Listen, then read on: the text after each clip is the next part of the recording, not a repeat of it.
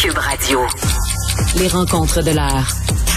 Elsie Lefebvre et Marc-André Leclerc. La rencontre, Lefebvre, Leclerc.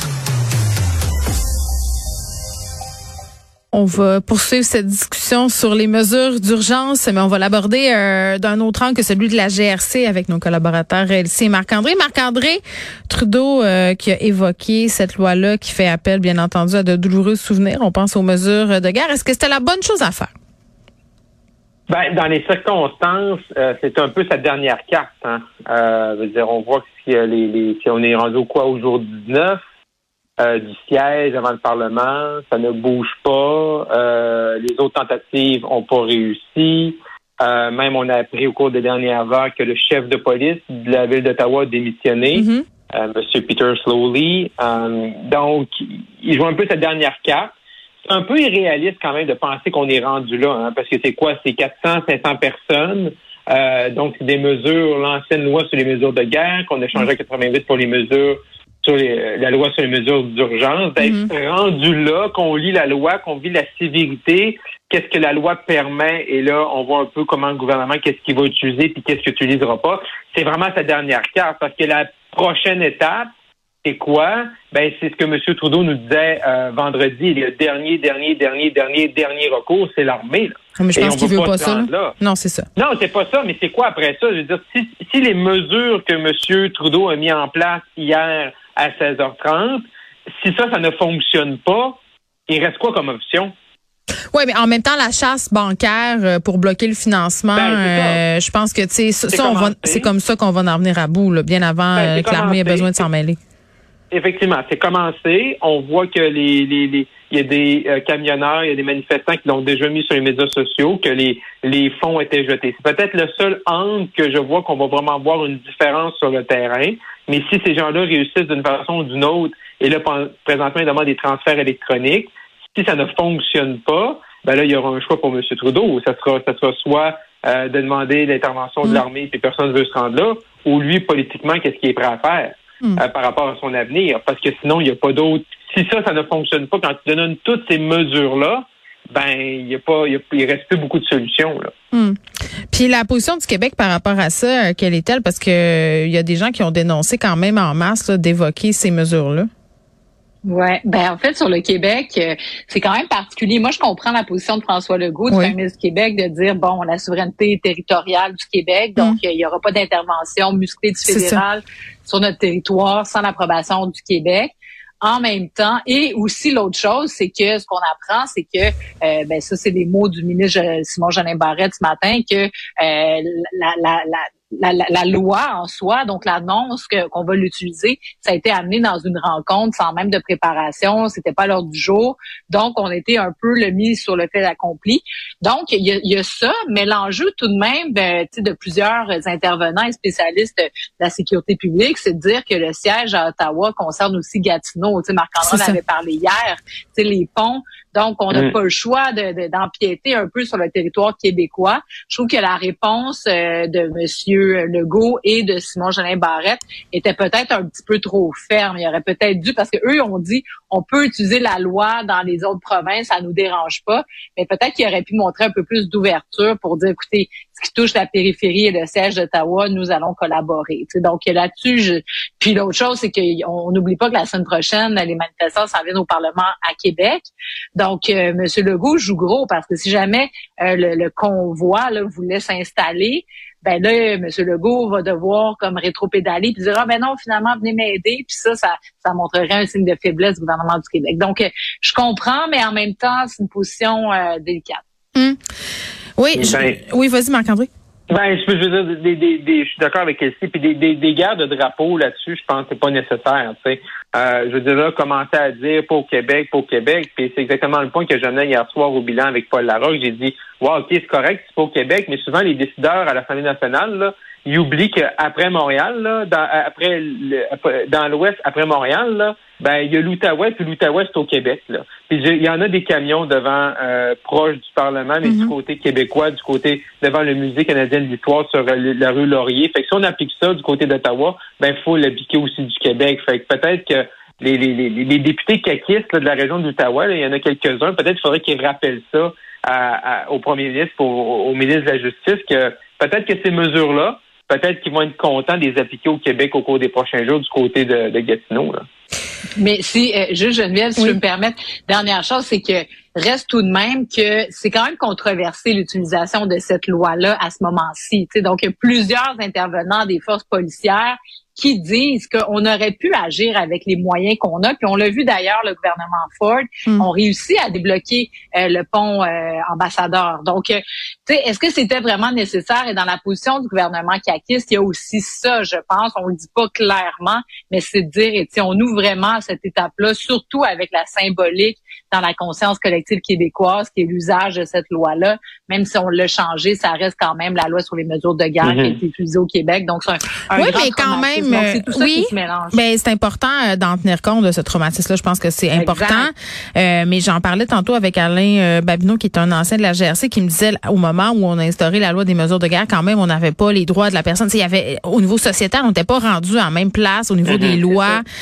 donc, on peut pas, on peut pas agir avec la même, avec la même latitude qu'on le fait à cette époque-là non plus. Là. Puis je pense que mhm. Marc-André, tu l'as bien dit, c'est sa dernière carte. C'est peut-être la carte qu'il avait pas envie de jouer, mais là, à un moment donné, on n'a plus le choix. Euh, Retour sur ce point de presse euh, de Christian Dubé et de Luc Boileau.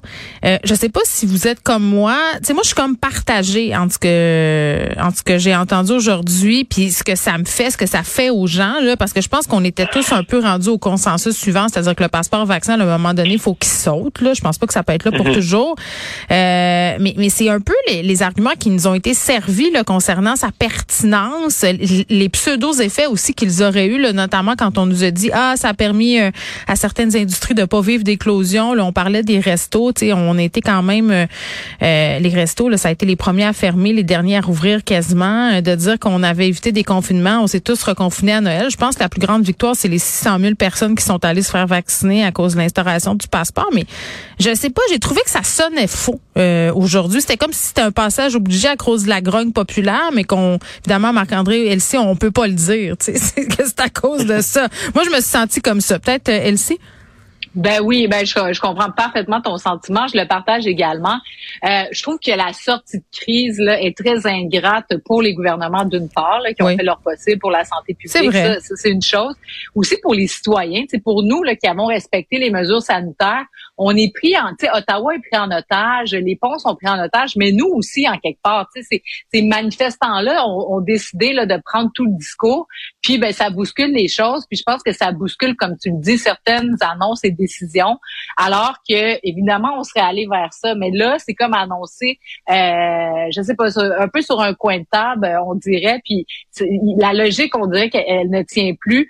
Euh, moi je trouve ça difficile, puis je trouve que effectivement s'il n'y avait pas eu cette grosse manifestation-là, probablement qu'on l'aurait enlevé, mais peut-être pas qu'on l'aurait annoncé là, dans, l'urgence, la précipitation. Puis c'est ça qui me choque un peu. Mais je, je, je, pense que le grand défi, c'est que quand tu mets des mesures et que les, tes justifications pour mettre des mesures, tu, sais, tu tournes un petit peu les coins ronds, tu utilises la science à, à toutes mais pour faire passer tes politiques, parce que ce sont des mesures qui ont... C'est ça, mais quand tu veux les enlever, là, exactement, je veux dire, quand tu veux les enlever, là, eh ben là, tu détricotes ça, puis c'est difficile, là. Tu sais, quand tu dis on va mettre, on met le couvre-feu début janvier, ben là, quand tu l'enlèves, le couvre-feu, il était pas justifié, ben là, t'es pas capable de justifier de l'enlever. Tu dis on va mettre une taxe, là, anti-vax, ben là, c'est de la misère à justifier pourquoi ta main. Là, quand tu l'enlèves, c'est difficile d'enlever ça, puis de, euh, d'enlever ça. Fait que là, c'est difficile. Après ça, ben là, on arrive aujourd'hui avec le passeport vaccinal. Fait que pourquoi il est là depuis les dernières semaines? Quand là, ta justification, c'est de dire ben là, il servait plus trop à rien parce qu'Omicron a tout changé, puis M. Boileau euh, le dit, c'est avant Omicron, puis aujourd'hui. puis il y a le fait, qu'on a eu 2 millions de Québécois aussi qui ont eu la COVID euh, pendant le mois de décembre, puis avant. Ce que je veux, mon, mon, point est suivant, c'est que quand tu mets des règles, il faut que tu dises c'est pourquoi. Puis ça se peut que ta règle, elle soit pas juste pour la science. Ah oui, dire, ben, ça se peut complètement. Ça se peut complètement, mais, tu le dis, on met un passeport vaccinal pour inciter les gens à se faire vacciner. Point final. Mais pas pour la science Mm. puis la transmission sur le micron, on l'a vu. Fait que là, après ça, Ouais, on pouvait pas le ben, savoir. Mais on pouvait le savoir, Elsie, en même Non, temps, parce que... Omicron- Ben oui, ben oui. ben oui, mais Je veux dire, on peut non, le mais le passeport vaccinal, là, je veux dire que, le, que, que ça a incité 600 000 personnes à se faire C'est ça, la bonne ben, nouvelle. ça, C'est la science. Euh, le fait aussi, tu sais, je veux dire, fallait quand même bien vivre quelques semaines avec Omicron pour savoir que finalement la propagation elle est réelle ou pas. Puis en même temps, protéger les gens d'eux-mêmes. là, Je sais que c'est plate à Mais dire. ça, ce sont des qui- décisions politiques, pas des décisions ben, basées sur la science. Ben, c'est Ben, la science parce que la science, quand il y a une personne qui a le cancer qui est pas capable de se faire traiter dans un hôpital parce qu'il y a quelqu'un qui prend sa place parce qu'il a attrapé la COVID parce qu'il n'est pas vacciné, Mm. ben c'est protéger la personne contre elle-même. Puis ça servait beaucoup à ça aussi le passeport vaccinal. Je sais que les gens qui sont pour la liberté puis anti-vax, etc. Ils en ont rien à cirer, mais c'est aussi ça. Puis collectivement, on était à cette étape-là de point de rupture dans le système de la santé. Il y a quand même eu du délestage dans les dernières semaines. On en parle comme si c'était il y a six mois, là, mais c'est là, puis c'est Oui, encore mais présent je suis aujourd'hui. Je, suis c'est d'accord avec. de l'avoir, Ouais, là. ok, Elsie, je suis d'accord avec absolument tout ce que tu viens de dire. C'est juste que c'est pas des décisions qui sont basées sur la science. C'est des décisions qui sont basées sur la transmission, la gestion des cas dans notre dans notre système de santé. C'est des décisions c'est de la gestion. science en quelque part. Ben non, c'est pas les oui, connaissances sur le virus, mais mais c'est pas grave parce que l'effet, tu sais, au bout du compte, l'objectif est le même. C'est juste que quand tu présentes des raisons à la population en te cachant, si on veut, derrière la couverte de la science, puis que c'est pas tout à fait ça, c'est sûr qu'à un moment donné, les gens débarquent. Moi, je pense que si on avait été honnête un peu plus dès le départ sur les raisons véritables derrière le passeport, c'est-à-dire, regarde, comme tu viens de dire là, euh, on protège les gens contre eux-mêmes, les gens qui veulent pas comprendre qu'est-ce que vous voulez, il faut qu'on vous le fasse comprendre. Euh, et voici ce qui se passe avec notre système de santé en étant beaucoup plus, tu sais, ça aurait mieux passé. Ben, c'est ça, ben ils ont dit Ouais, ça. mais- Je veux dire, moi j'ai entendu Mais- ça pendant des mois qu'on a le passeport vaccinal pour limiter les contacts, pour assurer que les gens non vaccinés se rendent pas dans Non, les mais- lieux où ils pourraient être contaminés, etc. je sais pas, mais moi je, là-dessus par contre, euh, moi je trouve que M. Boileau était convainquant. Là, moi, j'ai OK. pas de avec. Ben, t'as le droit. Vous savez-vous, vous, les filles, vous, vous- vous le savez à quel moment, vous, vous, vous le savez à quel moment, monsieur, euh, tu sais que le, le passeport vaccinal, là, Oui. le moment où il a fait le plus mal, c'est le 30 décembre à 17 h Ouais. lorsqu'on a fermé les restaurants qui avaient le passeport vaccinal. Fait que, euh, du moment où ce qu'on a fermé les restaurants qui imposent, qui demandaient le passeport vaccinal, ils ont enlevé toute crédibilité à ce moyen-là. Parce que ce qu'on nous a dit, c'est faites-vous vacciner, vous allez avoir le passeport vaccinal, Hmm. C'est ça. les gens vaccinés, on va pas vous reconfiner. Puis là, donner les exemples des fameux restos tantôt, là, j'étais là, oh my God, c'était le pire exemple qu'il pouvait choisir. C'est le pire de tous les exemples. Exactement, parce Ouais. qu'on les a fermés, ces places-là, même si on demandait le passeport. Moi, mais mais je comprends, mais en même temps, c'est facile à dire là maintenant, un mois plus tard, Mais t'as raison. de Micron, qu'on a deux millions de personnes qui l'ont eu. Finalement, c'était pas si pire que ça, puis que bon. Mais sauf que reste qu'au moment où ça se passait, c'était important. Puis il y a même il y a même eu des évocations de dire on va euh, rentrer la troisième dose dans le passeport vaccinal. C'est d'ailleurs une des raisons Mm. qui expliquait pourquoi à un moment donné ils ont raccourci les délais là, pour que les gens puissent se faire vacciner, mais aussi pour que le passeport vaccinal puisse entrer. Je sais pas si vous vous rappelez quand ils ont dit là, les gens qui ont déjà eu la COVID puis qui ont deux doses, ben allez chercher votre troisième dose. Il y avait aussi une perspective d'insérer la troisième dose dans le passeport vaccinal pour protéger les gens. Oui, c'est là- c'est là, euh, science Puis. Puis c'est là quand, quand tu dis toujours que c'est difficile de détacher la politique de la santé publique, là, c'est parce que c'est des choses à un moment donné qui s'entremêlent. Euh, je veux absolument qu'on se garde une dernière minute, là, puis ce sera pas long, Marc-André, mais il faut absolument en parler. Une nouvelle règle pour la frontière, là, pour les gens qui n'ont pas suivi le point de presse de M. Duclos. Oui, effectivement. Donc, il y avait deux points de presse un peu en même temps. Donc, M. Duclos, là, vers, euh, juste avant M. Dubé, ils annoncé qu'il allait changer les règles. Mm. Euh, je dirais, c'est- ça reste encore complexe, là, parce que ce qu'on demandait aux, aux voyageurs euh, adéquatement vaccinés, c'est un test PCR 72 heures avant de revenir au pays. Mm. Là, on va donner également l'option d'avoir un test rapide antigène 24 heures avant le retour, mais pas un test que tu fais, mettons, dans ta, dans ta chambre d'hôtel, mettons, euh, en Floride, parce que tu reviens de la Floride. Là. Ça va être un test euh, qui est fait par un laboratoire, mais un test rapide. Fait que les délais sont plus courts, mais euh, ça reste qu'encore pouvoir avoir un test pour revenir au pays. Également, ce qui vont changer, c'est tout là euh, des tests obligatoires à ton retour. Ça, ça va tomber là. Ça va être des tests euh, un peu euh, aléatoires qui vont être faits pour les gens adéquatement vaccinés. Sinon, pour les enfants aussi, annoncer que euh, il y aura plus là de quarantaine pour les moins de 12 ans qui sont pas adéquatement vaccinés. C'est cool pour la Euh, relâche, qu'ils hein, vont- qui s'en vient. Ouais, c'est cool pour la relâche.